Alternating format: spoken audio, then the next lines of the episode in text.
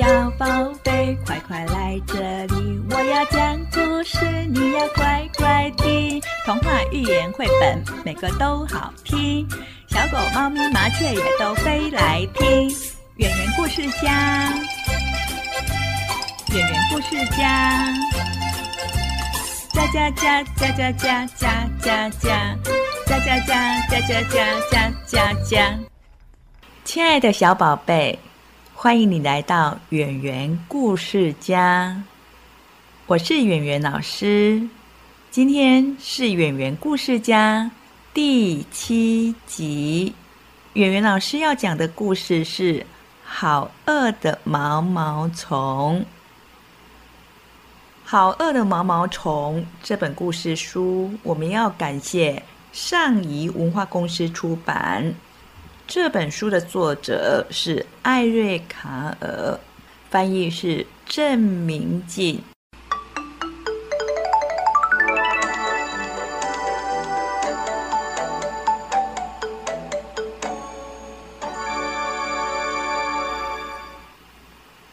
有一只毛毛虫，它的肚子好饿好饿哦，每一天都要去找东西吃。小宝贝，你知道它找到什么东西吃了吗？这一只好饿的毛毛虫吃了很多东西之后，你知道发生了什么事了吗？好啦，现在我们就来听故事喽。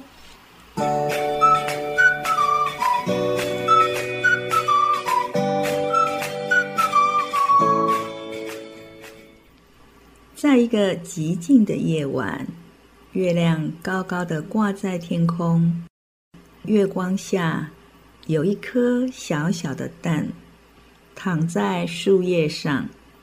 经过了一个晚上，这一天是星期天的早上，暖和的太阳慢慢升起，啵一声。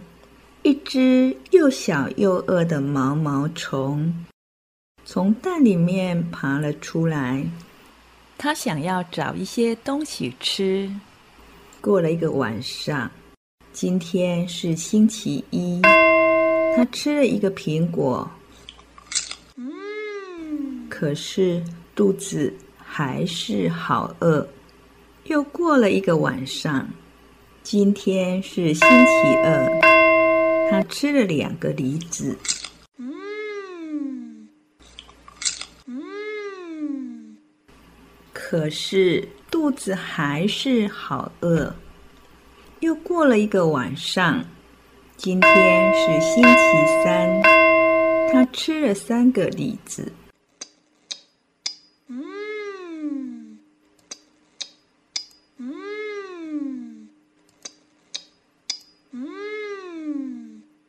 可是肚子还是好饿。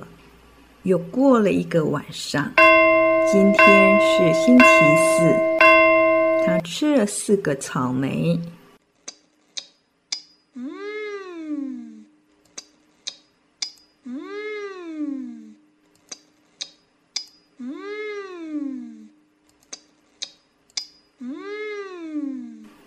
可是。肚子还是好饿。又过了一个晚上，今天是星期五，他吃了五个橘子。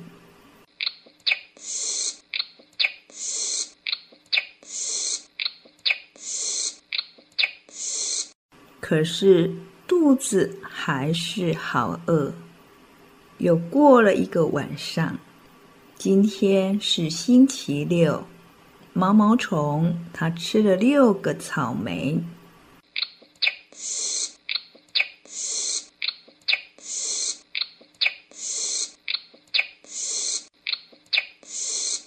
可是肚子还是好饿好饿。又过了一个晚上，今天是星期六，他吃了一个巧克力蛋糕。一个冰淇淋甜筒，一条小黄瓜，一块乳酪，一条火腿，一根棒棒糖，一个樱桃派，一条香肠，一个杯子蛋糕，和一片西瓜。那天晚上，毛毛虫肚子好痛哦。第二天又是星期天了，毛毛虫吃了一片又嫩又绿的叶子，觉得舒服多了。现在毛毛虫不觉得肚子饿了。但是它已经不是一只小小的毛毛虫了，它是一只又肥又大的毛毛虫。小宝贝，毛毛虫为什么会变成又肥又大呢？毛毛虫它给自己造了一间小房子，这个房子叫做茧，它把自己。包在茧的里头，它在里面住了两个多星期。小宝贝，毛毛虫为什么要住在里头呢？过了两个多星期，毛毛虫把茧咬破了一个洞，从洞里面钻了出来。啊！毛毛虫变成了一只好漂亮的蝴蝶哦！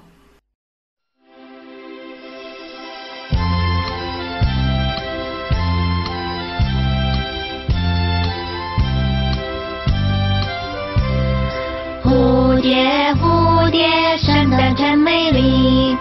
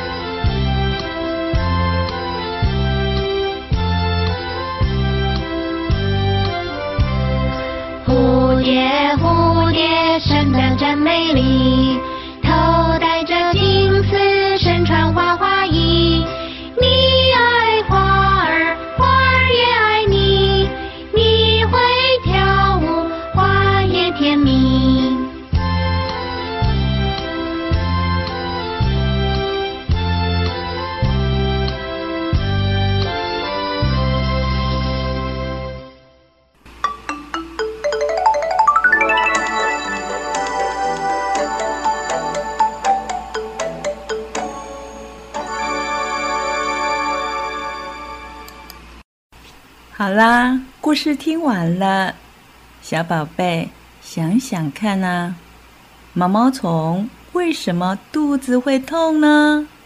哦，原来呀，是它太贪吃了。那毛毛虫吃什么东西肚子才不会痛呢？袁老师记得小时候。虽然没有养过毛毛虫，但是语文老师养过蚕宝宝哦。现在刚好是养蚕的季节，小宝贝也可以请爸爸妈妈让你养一只蚕宝宝哦。你知道吗？蚕宝宝是吃什么长大的呢？你猜？蚕宝宝长大了会变成什么呢？接下来，圆圆老师要跟爸爸妈妈们聊聊天。这一集的故事，圆圆老师选择了《好饿的毛毛虫》。之所以选择这本故事书，是因为女儿告诉我，她小时候最喜欢看的故事书就是《好饿的毛毛虫》。这本故事书不仅是女儿喜欢，连全世界的小朋友也都喜欢哦。这是一本畅销五十几年的绘本，全世界超过四十种语言的翻译。好饿的毛毛虫是由美国的儿童绘本作家艾瑞卡尔所著作，并且绘制图片。在故事中描述一只很饿的毛毛虫，在变成了蛹之前，吃了各式各样的食物，后来又变成了蝴蝶。这本书获得了许多儿童文学的奖项，所以圆圆老师特别选择了这本绘本。透过故事，我们可以让小宝贝们了解到毛毛虫变成蛹。在变成蝴蝶的一生，让小朋友学习技术和一星期当中每一天的名称。袁老师特别加上了音效，小宝贝听起来会觉得非常的有趣。爸爸妈妈只要让小宝贝多听几次，相信很快的，你的宝贝在没有压力之下就学会了数数。而且能够在数字和毛毛虫所吃的食物之间建立一对一的逻辑概念。当小宝贝听故事的时候，也可以培养专注力。这也是圆圆老师一直强调的游戏中学习。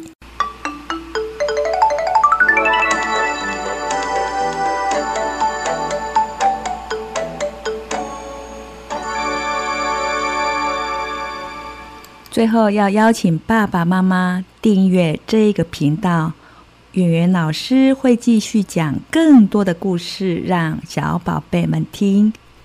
爸爸妈妈想要跟圆圆老师聊聊天，也可以到圆圆老师的粉专去留言哦。圆圆老师准备了小礼物要送给小宝贝，记得去留言拿奖品哦。今天我们就要在这里跟大朋友、小朋友说再见，我们下次见喽。